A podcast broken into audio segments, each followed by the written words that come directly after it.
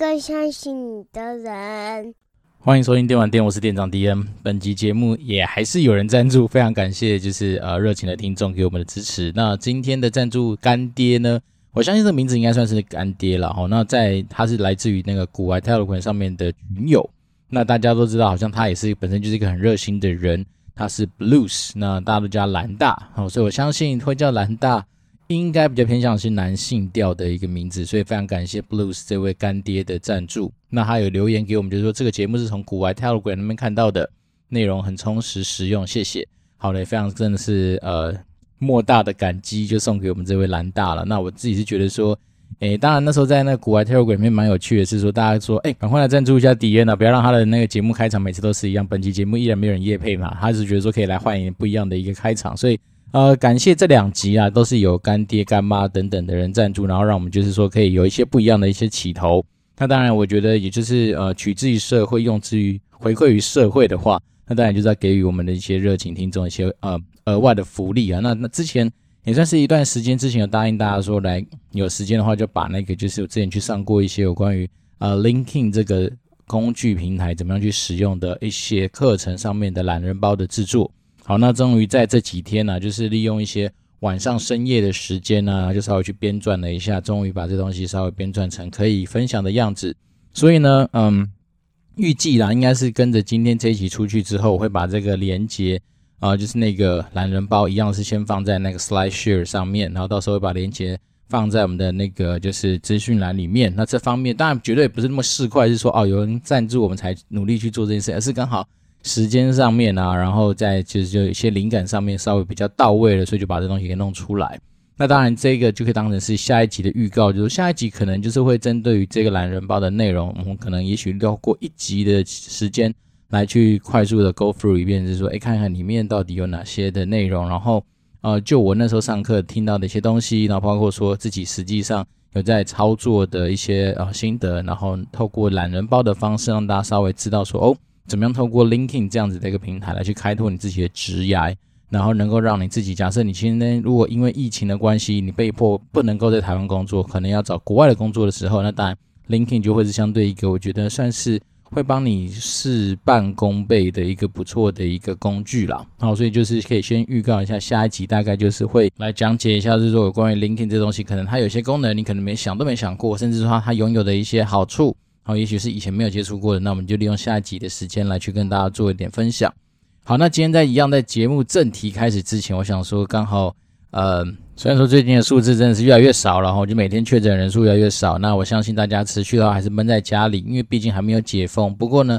比呃比起解封这件事情来说的话，我们更长时间其实没有办法出国嘛。那刚好前几天。算是呃蛮荣幸的，有受到另外一位 podcaster 的一个邀请，去那个什么有时候居酒屋吗？还是什么有时候哦，有时候小酒馆这样一个节目，然后他们有一个特别的计划，就是说呃我们就是扮演一个就是去居酒屋，类似居酒屋或是酒馆里面消费的一个酒客，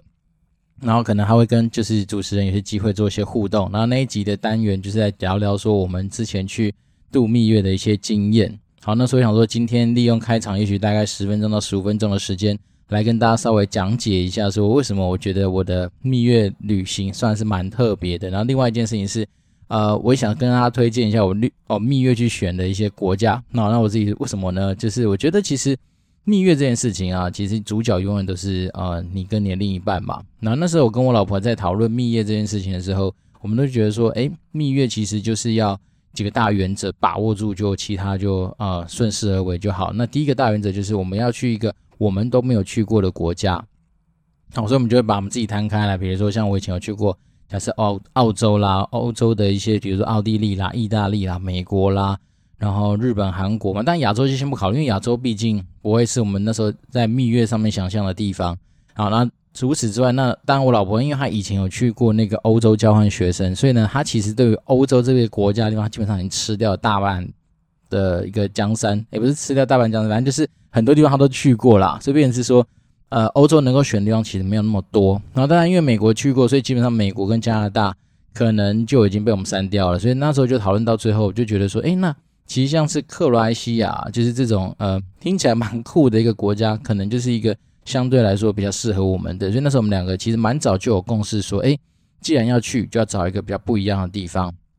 那确实，果不其然，就那时候我们跟旅行社联络完之后，然后去克罗西亚经验，一直让我们都觉得很回味，而且觉得很整个过程都很棒。那在那个节目上面，我其实我有分享过，就是说，如果说假设今天真的要去欧洲，好，然后走一个比较算是有质感，算是有一个基本水准的那个旅行团的话，大家大概的预算可能你要抓到一天，也许是呃八千块左右新台币，然后会稍微比较说基本。就是方方面面都有照顾到。那那时候我们当然因为想说是蜜月嘛，所以就是嗯不会在这种钱上面去做太多的一些节省。所以那时候我们是找的是那种一天一万块的。那我们去玩的是十五天，好，所以大家都就花了十五万一个人。然后我就觉得说，但整个过程其实是蛮开心的。所谓开心是说你真的不用花太多的心思，好去想说啊我这边到那边的交通要怎么样。因为有些人就是说我用背包客啊，两个人就是享受那种就是。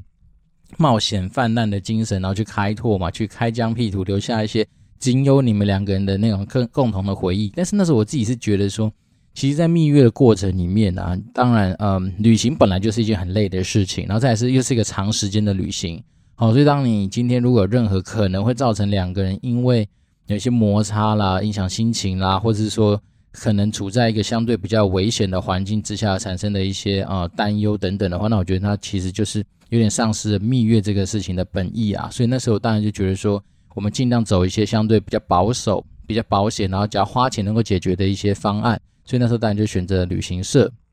好，那当然那时候我觉得旅行社当然也是花点时间去挑选嘛，就是说尽量找一些是专门在经营那个国家的旅行社。然后再来是说，那当然你会去比较一下，说他们提供的一些服务的内容啊，跟包括他行程的安排等等，那你就会做是其实你我的心思是花在挑。旅行社这件事情上面，那当然那时候也挑的蛮快的，因为毕竟我们预算拉蛮高的嘛，所以你就比较能够呃快速的去做一些选择。那那方面是因为呃，其实，在蜜月之前，其实我们都还是在工作啊，所以那时候我跟我老婆之所以没有选择说啊、一定要走所谓的自助旅行的这条路的原因，是因为我们都觉得平常上班已经够忙了，如果我们还要花心思跟花时间去。规划那些交通路线啊、住宿啦等等的话，那其实会花掉更多的时间啦。所以那时候我们就是走一个算是比较相对懒人的做法，就透过旅行社来走。好，然后那时候去克罗埃西亚，基本上它也不会是只玩一个国家啦，它好像会从什么罗马尼亚，诶，是罗马尼亚吗？哦，不是的，是从克罗埃西亚上面那个斯洛维尼亚，然后先从斯洛维尼亚开始玩，然后玩了大概一两天之后，就才进入克罗埃西亚这个本岛。然后呢，进到这个克罗埃西亚这个国家之后，再玩个几天之后，就往波斯尼亚去。那他们是说，因为呢，旅行社有时候就是为了要让那个就是行程看起来很丰富嘛，尤其是要满满足说台湾人通常都喜欢吃到饱的精神，所以他就加入一个叫蒙特内哥罗的地方，就是黑山共和国。好，那说实在的，如果说假设今天真的你有兴趣，或是你真的想要去规划一个去克罗埃西亚的行程的话，我倒是呃私心的建议，我觉得那个黑山共和国是蛮。不需要花时间去的啦。那一方面是因为，如果说这是相对值嘛，就比较出来，就是说，如果你今天看习惯克罗埃西亚的一些自然风景啊，或者说那边，比如说像有《冰与火之歌》拍摄的场景，例如说那个杜布罗夫尼克城的话，那其实啊、呃，黑山共和国它的东西就相对比较少。而且黑山共和国以前是一个相对一开始是蛮贫穷的地方，但是后面它因为开放的赌场嘛，所以他那边其实有博弈的一些事业可以经营，之后他整个就暴富了起来，也不是说暴富了，才开始比较有钱了，所以里面可以去逛的蛮多的，都是一些看起来蛮金碧辉煌的一些啊，可能是清真寺啊、一些教堂啊等等这样子的一些啊，算是文化类的一些产物啊。但是如果像克罗埃西亚本身，它有一个什么十六湖国家公园啊，甚至你在斯洛维尼亚，还要带你去一些什么嗯布雷德湖吧，还是什么一些，反正。就是有可能会在电影里面哦，有机会看到的一些场景，那那种地方我就觉得很值得。然后再来是说，你去克罗埃西亚，他通常还会带你走一个跳岛的行程，去一个什么哈瓦尔岛。然后那个岛，其实我觉得我如果这辈子还有时间哦，然后心有余力的话，都还是会想再去那边的一个原因，是因为那个岛上面让我见识到说，哎，好像跟蓝屿的海边一样干净的那种港口的样子。就是说你站在它的那个港口旁边，你看到那个船底下的那个海水。基本上是非常清澈，你就可以看到底的那种感觉。所以我自己觉得说，哇，这个地方要是以后真的有机会安排所谓的度假的话，可能真的会把它列入一个选项之一啦。好，那我自己就觉得克罗埃西亚，嗯、呃，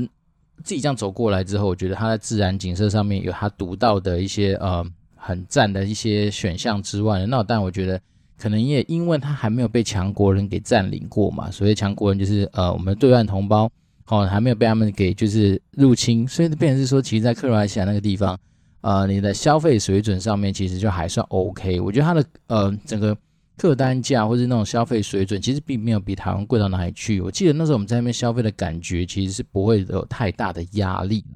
好，所以我是觉得说，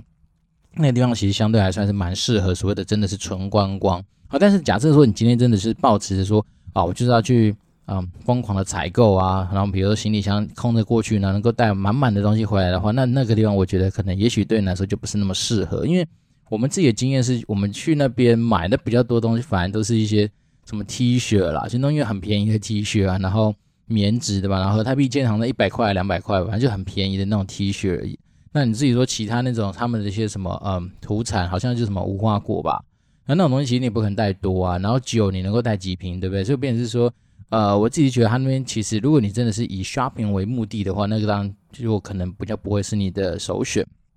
但是如果你想要去体验所谓的自然人文啊，哦，有关于比如说啊、大自然的美景，包括一些文化面的东西的话，我倒是觉得其实啊、这几个地方这个行程是会蛮值得去的，而且应该不会失望了。因为一方面是它很多的一些不管是什么钟乳石洞啦，或是说呃海岸边的一些东西的保存，我觉得目前来说都还算是蛮好的。然后再是另外一件事情是有关于治安啦，因为我们都知道其实去欧洲。很多时候你会比较担心的，其实就是治安的问题哦。因为治安的问题这件事情，你就小到就是扒手其实很多啊。那只是说这边的扒手可能他的那个猖狂程度或者他的那个呃密集度，其实没有像是欧洲，比如说像西欧啦，比如说我们想到什么意大利啦、哈法国那种、西班牙那种地方，你想到的那种来的多。那那克罗埃西亚我觉得相对还算少，而且跟旅行团其实有的时候就是一个好处，像我们说到一些比较人口密集的一些都市。然后呢，可能一下车没多久，我们导游就开始提醒大家说：“好，大家肯定要稍微针对自己身边的一些财物要多做一些留意，因为他已经有观察到说，可能有几个那种，也许人呐、或是团体，他就已经在我们的身边徘徊，他可能已经呃在就是在物色下适合下手的对象。那毕竟我们这是团进团出嘛，那他们好像比较不会是针对于那种所谓的呃旅行团去做一些下手的动作，可能也是因为觉得比较麻烦吧，这个我们就不太知道，但是。像是导游他们比较有经验的，通常我们到一些地方，他就开始提醒大家。好，那这种地方其实说实在的，我觉得欧洲这个地方就是蛮讨厌的哈。因为像我自己，我妈妈跟我弟弟他们那时候去欧洲就遇到一个很悲情的惨案。因为有一天晚上，这算是题外话，但是可以跟大家分享一下，就是有一天晚上凌晨的时候，我就发现我手机疯狂的有简讯过来。但是那时候就凌晨嘛，晚上说我也没留意到，然后等到我早上大概六七点起床之后，才发现说，为什么我弟一直疯狂打电话给我？那一问之下才发现说，哦，原来他们两个去意大利坐火车的时候，他们就很放心的把所谓的行李，嗯，就放在那。一般来说，我们像坐高铁，不是后面会有那个可以放行李的地方吗？好，这边提醒大家，如果你有机会去欧洲旅游的话，一个大原则，你身上所有的财物，包括是你的行李，小到是你自己带的什么呃牙线、牙签，你认为有价的东西，请都把它放在你的身上，或是你肉眼可视的范围。我觉得最好放在自己。就是双手可及的范围是最重要的哈，原因是我弟、我爸、我妈跟我弟吧，他们就很天真，就把两个大行李箱就放在那个就是行李箱置物区，然后就很安心的去睡觉，然后搭完那个所谓的类似他们的那种火车，到了下一个呃地点的时候，诶，不见了啊，他两个行李箱就不见了，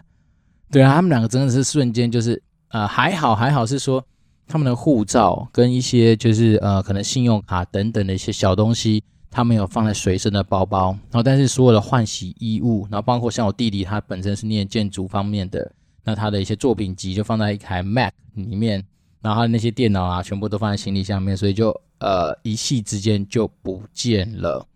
好，那我就觉得哇，这个真的是当下应该会蛮错愕的吧？但然后那时候其实我弟他打电话给我的时候，我一开始没接到，那等到我跟他们联络，他们说他们已经找到一些解决的办法。那当然可能解决办法就是。不外乎就是说，先确认说接下来的行程怎么样啊，然后他们的一些什么呃该买的东西把它买起来了，那可能心情上面当然自然就不会是太特别好嘛，因为毕竟两大箱的行李，而且包括说他们在前几站已经有在意大利做的一些 shopping 的东西，全部都在里面就不见了。好了，所以这我只能说，其实就像呃，这只是其中一个案例，因为我很多朋友他们只要去欧洲玩过的经验，其实呃小到被扒掉一整个皮包、手提包的，其实大有人在啦。所以我只是说，欧洲其实真的是一个很适合去呃旅游的地方，但是它的治安说实在，真的就是让大家觉得很头痛。好，所以这边就是稍微提醒大家一下。那我自己觉得克罗埃西亚这个地方之所以我觉得还蛮算值得推荐的，是因为哎这个方面的担忧程度。还不像西欧来的这么样的严重了，当然，因为可能我自己去蜜月大概几年了，哎，六年前的吧，所以变成是说，也许有些东西物换星移或时空背景不一样了，那可能答案就不一样。但是我自己觉得，呃，其实人类的你说要整个演化或是整个演进到怎么样的程度，其实它也还是需要时间啦。所以我自己就觉得说，嗯，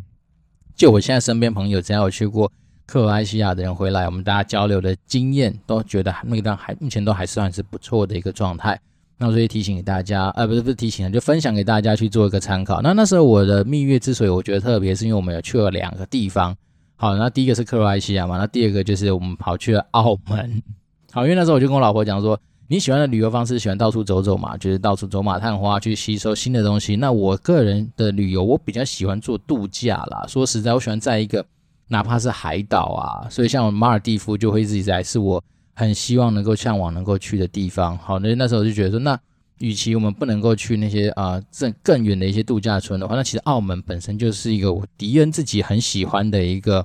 呃地方，因为我就说嘛，我喜欢看那个纸醉金迷的样子，然后喜欢看那个钱来钱往，然后另外一件事情，我喜欢逛饭饭店，就看那些饭店这样盖的、呃、现代化建筑物，我就觉得很漂亮啊。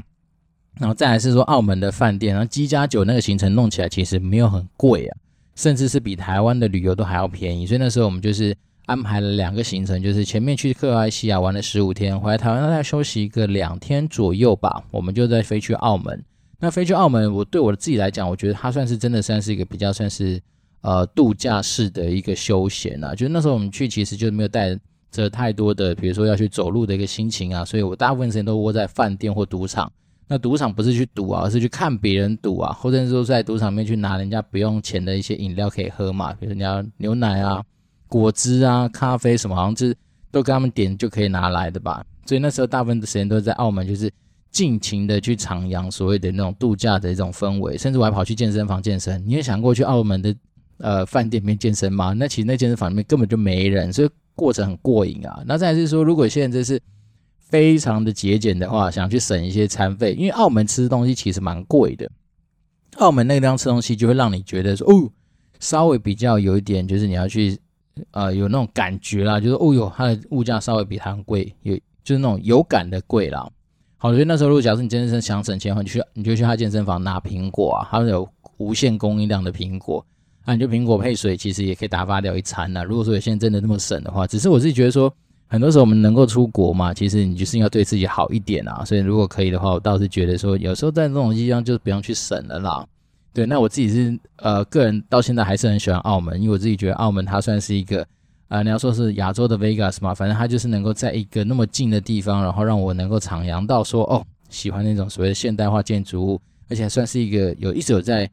成长跟更迭的一个城市嘛，那我就觉得还蛮不错。然后再是澳门就不大啊，所以你去那边走来走去，其实也不会太多的压力，不像有些地方那种比利时一拉出来，哇，你感觉两个点像很近，可是走上去就要走好几个小时。可是澳门很妙是，它的比利时是，哎，你看起来好像很远，但是其实站在这边就看到对面了，就是那一个景点啊。所以澳门的比利时是第一次让我觉得，哎呦，原来这地方真的这么小，然后它很多景点其实没有想象中那么远，用走路基本上都可以走得到。那我自己是觉得澳门，我个人也是蛮推荐的。所以那时候我们的呃蜜月旅行的规划，大概就是走两个地方，就是从克罗埃西亚，然后走到那个就是澳门，然后一次走完之后，把二十一天的假都好好的用好用满之后，再回去上班。那上班第一天，就像之前跟大家报告过，就是我就跟我老板说我要去暴雪了，然后就很快就离开了。所以呢，呃，我自己觉得蜜月这东西其实回到原点了，就是基本上你跟你的老婆，或是你老婆跟你老公，就是。另一半只要能够协调好，其实很多东西并没有什么绝对的好或不好，那只是说我觉得，毕竟就是不要让一个本来是很开心的一个旅游的行程啊，因为有一些比如说，嗯，谁没去规划好啦，或者说那种就是谁计较那几千块、几万块钱，然后搞得大家不开心，那我觉得就得不偿失啦。因为毕竟这个应该是一个很开心的事情嘛。好，但再来是另外一件事情是。其实你打着你是蜜月的名号，哦，然后去参加，不管是旅行团或者订饭店，你讲大胆的跟他说，我就在度蜜月，通常都会蛮多优惠，或是说一些特别的一些 offer 会给你。例如说，像我们那时候跟着旅行团，那我们的导游就一直帮我们跟每一家饭店说，哎，我们这边是有人来度蜜月的，那可能晚上你在饭店的时候，就是会收到一些，诶，长得很奇形怪状的一些呃毛巾的的那个什么造型的一些呃创作物之外，那可能就会搭配。红酒啦、水果盘啦，这些你想都没想到过的一些额外的 service 啦，所以我自己觉得说，蜜月团唯一的好处就是，如果你今天正在度蜜月，就是大方的去跟他讲说，我就在度蜜月，所以有可能你有时候去住饭店，甚至你自己去住或是订饭店的时候，就有可能会被升级。好，那这个东西也不是只有我自己的经验，我还去跟很多朋友聊过，大家都有类似的经验啊，所以变成是说，如果你今天真的是在去度蜜月的话，就大方的去跟，就是嗯。不管是你订东西的旅行社啦，或者是说你去订的饭店，就是大方跟他讲。那通常，呃，好处总是会比坏处多啦。好，那再来就是，呃，延伸上一集所讲的一个内容啊。今天这一集没有太多新的内容，就是因为我觉得很多东西可以把它再花时间出来讲讲，稍微深入一点点。哈，上一节内容是告诉大家说，其实有的时候我们在做工作的时候，我们毕竟是打工仔嘛。那打工仔其实你但求就是所谓的呃产出嘛。产出的最佳效果，甚至是你自己的心性或者你时间上面最有效率的安排，才是打工仔的精神嘛。那那时候就在找那个呃，要分享在我们那个什么，就是粉丝团上面的一些梗图的时候，就发现了一个文章。那这文章的故事大概是这样说的：他是说，其实在国外有一个很酷的家伙，但是他但浩浩结果是比较悲情的。不过呢，他就是一个老外，然后呢，他天天上班的时候都是在那边逛一些什么猫咪呀、狗狗的一些很漂亮的图片的一些网站。然后呢，或者买一些网拍的东西，然后呢，大概大家都不知道他到底在干什么，就每天好像感觉过得很闲适自在。那大概通常大概就是快要接近下班的时候，他就会发一个信出去，然后就完成他一整天的工作内容。然后，但是他原来是这样子，他就是可能也许是公司某个，比如说呃软体开发或城市开发的高层，然后呢，他就把这些内容或他的工作就外包给远在呃亚洲地区的中国的外包团队。然后好，那时候的故事是说，那个外包团队大概就是收他一个一年的年费，大概是五万块钱美金吧，大概就一百多万。所以你可以知道，这老外的家伙薪水应该也不少，因为他是说他有算过，扣掉这个外包费用之后，他一年还是有拿个好几百万的年薪。所以这对他来讲，基本上他就是把东西外包出去之后呢，那剩下的钱他都还可以过生活，就过得很自在。那另外一件事情是说，那这个东西怎么会被发现呢？是因为他们公司在 review 他的那些就是呃。开发出来的程式或是一些软体的时候，就一直发现说奇怪，里面怎么有些东西好像会在呃中国厦门还是哪里东西，就是有一些上传的记录，或者是说有一些可能被埋在里面，也许是漏洞或什么鬼啦。反正简单来说，就是他拿到了别人帮他外包出来，就是可能外包码农帮他弄出来的一些呃成品，可是他没有花时间去检查里面的细项，甚至说他可能没有做过一些试 run 试跑的动作，那当然就被人家发现嘛。发现之后，他后面就被开除了。那这件事情就引申出另外一个我自己的思考，是说，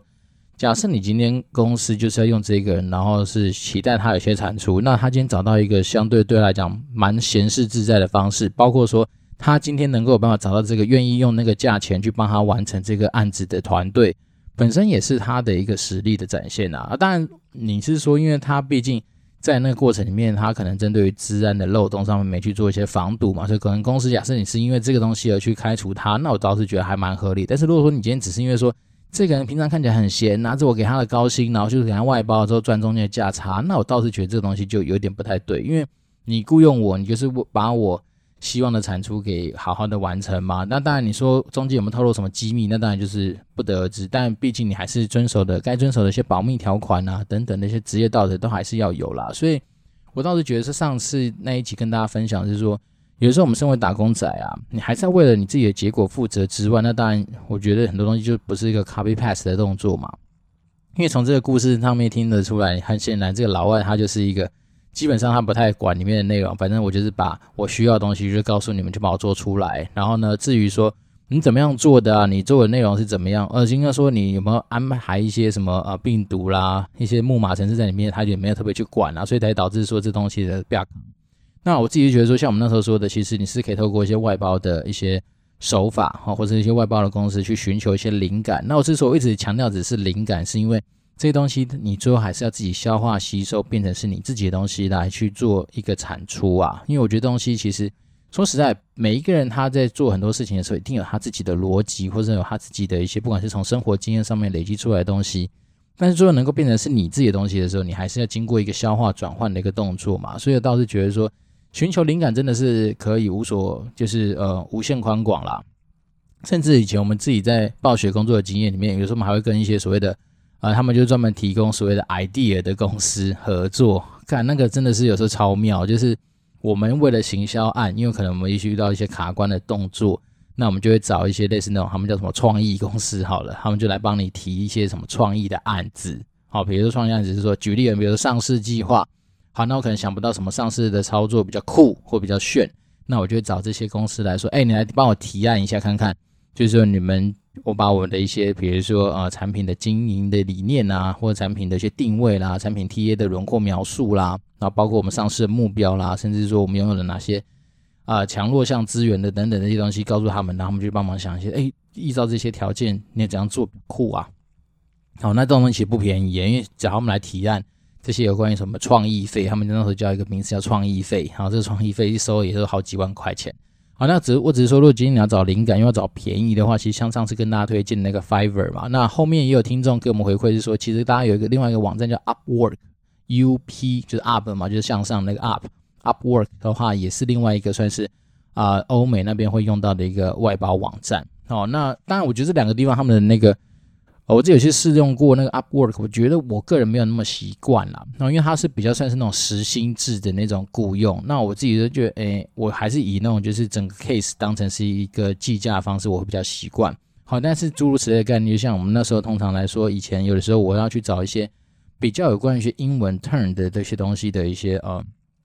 发想啦，或者是说有些。不管是 slogan 啊、sentence 啊、一些 naming 啊等等的一些东西的使用的话，我觉得其实真的对于老外来说，那个根本就是他喝水一般容易的事情。那当然对我们来讲，可能就会相对要花比较多的时间嘛。那我觉得把这种灵感的发想就外包给一些可能在我们认想都没想到过的国家的人去帮我做一些呃这方面的一些思考了。那我觉得其实我自己是觉得还蛮划算的。好，但当然你说就他今天给我开价是他妈的三百块美金、四百块美金。哎，好吧，那算了，那我还是留下来自己赚，这比较实际啦。好，那那另外一个东西就是给大家再稍微深入的介绍一下说，如果你今天真的要使用 Fiverr 的话，那你大概可以会经历过哪些的一些步骤跟流程啊？就是首先，我觉得我自己的习惯是，我会再花比较多的时间去确定，哈，我今天要找这个外包的人，他的 background，或是说他拥有的一些，不管是说明或作品有没有符合我的期待。那当然你会说啊，一个人五块钱，你可能就发十个，你了不起五十块钱可以找十个人，你就可以一次得到十种不一样的那个东西，那也是一种做法。但是我自己的习惯是说，假设呃每一个东西你都当成是资源有限的情况之下去尝试的话，那当然啊、前提呢就是还是要先把这个人他比如说从哪个国家来的啊，然后你那个 filter 那边该选的把它选一选之后，你会比较能够找到一个适合你的人。好，这是第一条。然后第二条当然就是花花钱就购买嘛。那购买完之后，通常他就会叫你说要去做一个 brief 的动作。好，那 brief 的这个东西，我觉得不要偷懒。好，因为我觉得很多人都会觉得说，啊，反正我现在就是没有感觉，就是没有什么的话，那就是所有全权交给对方。那我觉得，在一个没有限制框架的一个情况之下的沟通，通常有的时候就会导致说，你今天的产出会离你所想象的那样子其实差蛮远的。所以，我倒是觉得说，如果说今天要善加利用外包网站的话，那你自己要花点时间，是针对所有的 brief，就是呃提案这件事情上面，你可能要稍微做一点需求上面的一些思考。那需求上面的思考的话，当然就要看你不同的案子嘛。比如说，假设我今天要你，请你帮我想的是一个活动名称，那我一定要针对第一个，首先我对活动的内容，那我自己要先做一个算是蛮清楚的一个说明。然后再是说，那你活动期待的啊，比如人事物啊，或者人事实地物是什么，就要做一些算是比较呃能够让对方了解的一些条列式的说明之外呢，那当然你对于这个东西的期待啊，比如说你今天活动名称里面有没有哪些的限制？然后限制其实不用写得太复杂，你可能就是说有哪些 turn 或者哪些名字你觉得一定要用到，好，或者说哪些东西你一定要避免的，那至少你就是在呃。必须要或是必须不要的东西上面去跟他做一些限制。那当然，如果说有些人更细的，就是说，那活动名称可能有哪些字数上面的限制啊？好，那等等的东西，你就是把它写得越清楚。其实说实在的，一方面也是帮助你在做这些东西思考上面，你会更加的完善啊。因为毕竟我们最后还是要我说了嘛，我们还是要为了我们自己的结果跟产出负责啊。所以你当你今天你对于你自己的不管是企划案啊，或是这个需求，你越熟悉，更是越呃能够讲出你自己的一套故事的话，那相对来说，别人能够给你的一些画龙点睛的效果，那还是有价值的。好，所以我自己是觉得说，在 brief 这边真的不要去省啊。那因为我自己以前呃有跟一些不管人家所谓的传统所谓的乙方嘛，乙方通常就是一些被外包的厂商聊过，他们说他们其实有时候最怕的就是那种业主自己都不知道自己到底要什么。好，比如说，好，我今天要请你帮我做一个呃活动计划，那我们他可能一开始连他自己希望达到目标是什么都不知道，只是说，呃，我就希望能够有很多人来参与这个活动。好呀，那人是谁？好，或者说你今天希望在多短的时间之内有多少人来？好，等等，反正就是很多东西，有些人想都没想过，当然听起来很扯，对不对？但是我刚老实说，我我觉得在业界里面真的还蛮多。呃，尤其是那种可能也许行销经验没那么够的人，他们可能真的单纯以为说，哎，反正我只要把我的需求丢给乙方，就丢给那个所谓的外包商，他们基本上就有办法，就是完完全全的把你心中的那个小恶魔给画出来。哎，那我觉得这东西有点不太，就是不切实际啦。所以呢，真的是呃，身为甲方的我们，好，因为至于外包商，我们就是甲方嘛。那甲方的话，我觉得很多时候你可以扮演的更好的角色是说，你在你的需求上面。其实就是能够越清楚越完整这件事情，甚至是以前我们在做啊，我们讲到以前在做活动网页的设计的时候，你可能针对比如说你期待的一些色系啦，你想要的范例啦，甚至说你这块那个版型上面的一些呃想呈现的样子，其实你都是有可以在你的脑袋里面先想过一些东西，因为这样子多少能够帮助。帮你做的人更能够跟你站在同一个就是啊平台上面去做一些思考啦，所以这是一个算是呃额外的提醒。好，那当然通常 brief 完之后你就等嘛，依据你的需那个 Mason 买的那个服务是一天的呢、三天的呢、七天的，还是说你根本没有设定时间，那你就等啊，等他交件给你之后就是验收啊。那验收的时候，我觉得就是首先一样就是谈谈你自己当时候提供给他的。需求说明书，然后去看看他到底有没有照你这个东西走。那有时候那种美感的东西，说实在的，哎，就蛮见仁见智的啦。所以通常我自己是很少在所谓的美感上面会去雕呃我的外包商，但是我通常会针对说，哎，我之前提出来的一些需求的一些项目，你有没有达到？好，比如说我就是规范哪些东西要或不要，那我会针对这东西算是比较客观的去做一些评估。那通常很难说第一次就过关嘛，对不对？因为我们那时候也教过大家一个小技巧嘛。假设你今天要寻求是灵感，对不对？那如果说他今天能够依照你，啊，毕竟你帮你弄出一个形态 A 啦，那你可能只是要让它变成 A 加的一个过程，那当然你就可以针对他提供的东西，你会觉得哪些东西可以再加强一下，然后再加多提供一些。那通常大概我自己之前做电玩店的那个 logo 的经验的时候。有的他大概提供到三版吧，第三版、第四版，那我觉得我发现说可能真的不行再凹下去了，因为他大概你也知道每个人设计的能力可能多少也还是有他自己的一个强弱的一个框架，所以当他今天觉我觉得他已经被榨干的时候，我就说好，谢谢他。当然我自己自觉啦，可能我们算是一个。相对比较暖的，呃，比较 nice 的 buyer 嘛，所以那时候我都会跟他讲说，好了，你再帮我多改一版，那我等下一定会再给你一些小费，就是利用这样的方式，比如说我买他的东西是十块，我说我给你个五块钱小费，或是十块钱小费，就等于说当成是你在用第二个 case 来帮我做这件事情。那前提是当然是我觉得他开始做的东西有大概可能是七八成像我想要的那个方向，那可能只是针对有一些东西再去做一些啊、fine tune 的动作，所以我会用这样的方式去做。那当然做结束之后就评分嘛，那我倒是觉得说评分说实在的，呃，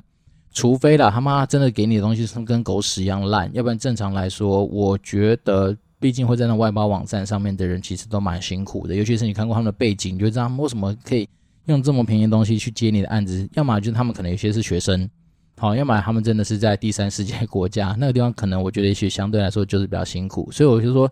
对我来讲，呃，我的评分标准也很简单，要么是一分，要么是五分啊。我很少再给到说什么两分、三分的，因为我觉得其实好就是好啊，哦，那不好我也不会跟你客气啊。所以我自己的习惯会是这样。好，那那整个流程走完差不多就这样，就其实没有想象中那么难。那当然你说过程中用英文是的，但是现在其实都有那个 Google 翻译啊。然后再来是说有些东西，尤其是那种呃，比如说。像是我们那时候做那个电玩店的那个 logo 啊，那个 logo 其实你就是把一些你想要的一些元素，也许是用单字吧，把拼拼凑凑丢给他们，其实大概都有那种感觉啦。对，那其实有时候真的说实在的，如果有些人他比较细心的，哦，他甚甚至会在他自己 next 一开始的 logo 上面就已经有先用那个不管是 Excel 或者 PowerPoint 就拉出一个七七八八的样子啊，所以那当然，当然很多人就是帮你做一个算是最后美编的一个动作，所以呢，这个东西其实我觉得也蛮好玩的，哦，就算 even 说你最后可能没有真的拿到这个东西拿去使用了，但是我觉得走过这些过程啊，我自己觉得还蛮新鲜的，就是说。哎呀，你可以花点很小的、很小的钱。你看我们那时候算的五块钱美金，他叫他的手续费弄弄，大概也不到台币两百块。那这样子的话，你就可以去跟一些全世界你想都没想到过的国家的人去做一些沟通，我觉得也蛮有趣的。然后另外啊，那因为刚好就是在逛这些啊、外包网站嘛，然后我就发现说，其实台湾的 Pro 三六零，哦，这边也可以提醒大家说，如果说你今天真的被迫关在家里，那你有哪些的一些？呃就是谋生，或者是说呃谋财的方式可以使用的话，那当然我觉得 Pro 三六零上面有一些你想都没想到过的 category，就可以全面报名成为专家。例如说，像迪恩有在跟大家介绍有关于职涯这件事情，我发现哎，还原来职涯咨询也算是一个算是分类。好，然后我那么就点进去看到，哎呦，还真的有些人就是可以透过帮你解惑这些职涯的东西哈，或是哪怕是你跟另一半上面对感情上面的一些，哎，可能也许是。当局者迷嘛，所以呢，他可能就会给你一些算是比较客观的一些建议，哦，那他就照小时去收费的，或者是买那种套装方案，比如说你买的，好，比如说一个月假设是三五千块钱，然后就辅导你一个一年啊，这一年之间，如果你都遇到什么问题的话，就可以来找我之类的，好，所以也算是另外一个有可能增加自己收入来源的一个管道。那我那时候发现的时候，我觉得还蛮兴奋的，因为我还没有去研究啦，因为我还没有打算说。把我的时间要用在这个东西上面，但是我就想想，对啊，其实我们有时候也就是在跟大家分享一些职涯啦、工作上面啊，或者对于人生上面的一些啊、启发嘛。那我自己是觉得时间上面，我还是希望能够给更多，算是呃更有价值的事情上面啊。那你就至于说要不要靠这个为生，我目前倒是没想过，只是想说，如果说假设你今天本来就有这方面的专家呃或专业的话。你当然也可以可以去那个我们刚刚说的 Pro 三六零达人网上面去找到，你可以找一定可以找到你适合你自己的分类，然后成为那分类里面的专家，多少能够帮助你现在可能因为有些人也许真正之前就是在做所谓的服务业啦、餐饮业啦，然后你被迫收入现在中断的话，那不妨可以试试看，而且成为专家好像不用钱吧？那你在这上面等于说你就是多一个曝光的管道，然后确实是真的有人有成交一些 case 啊，因为我看那些。成交 case 的时间有些是好像是三四月、四五月都有，所以我变成是说，我觉得，嗯，基本上啦，这个时代真的是会让你真的有有一些技能或你的经验，确实是可以变现的。好，所以我自己就觉得说，嗯，蛮就是鼓励大家，如果说你今天真的时间比较多，然后去想要去磨练一下不一样的一些人事物的一些经验的话，我觉得这个东西也是可以提供给大家做一些参考跟一些分享。好，哎，今天转眼之间就讲了一快要四十分钟，那我们来看看有什么样听众的留言。因为我们当时上次说嘛，难得有听众留言，我们不可以那么贪心一次把它念完，所以今天才念第二则留言。好，那今天的留言是来自于一个叫半瓶水响叮当的人，他是在六月二十四号给我们留言，然后抬头叫做好丰富的各种内容，各式话题都没有违和，口条很流畅。听起来很舒服哦哦哦哦，好，那我觉得有时候这种四个 O 的，我刚刚那时候第一次眼看到的时候，想说，哎，这我等下怎么念比较好？因为毕竟这种东西，你可以念得很青山色啊，可以哦哦，你也可以念得很快，哦哦哦，对，所以这蛮有趣的。那虽然说我不知道啊、我们这位热情的听众是男是女哈，但是我自己就觉得说很感谢，就是呃每一个很珍惜我们的一个留言啊，那我自己都就觉得非常珍惜啦，就是说，嗯。你说口条很流畅嘛？我觉得这个东西也算是被练出来的，所以我一直也鼓励我很多的亲朋好友，或者是我身边的，不管是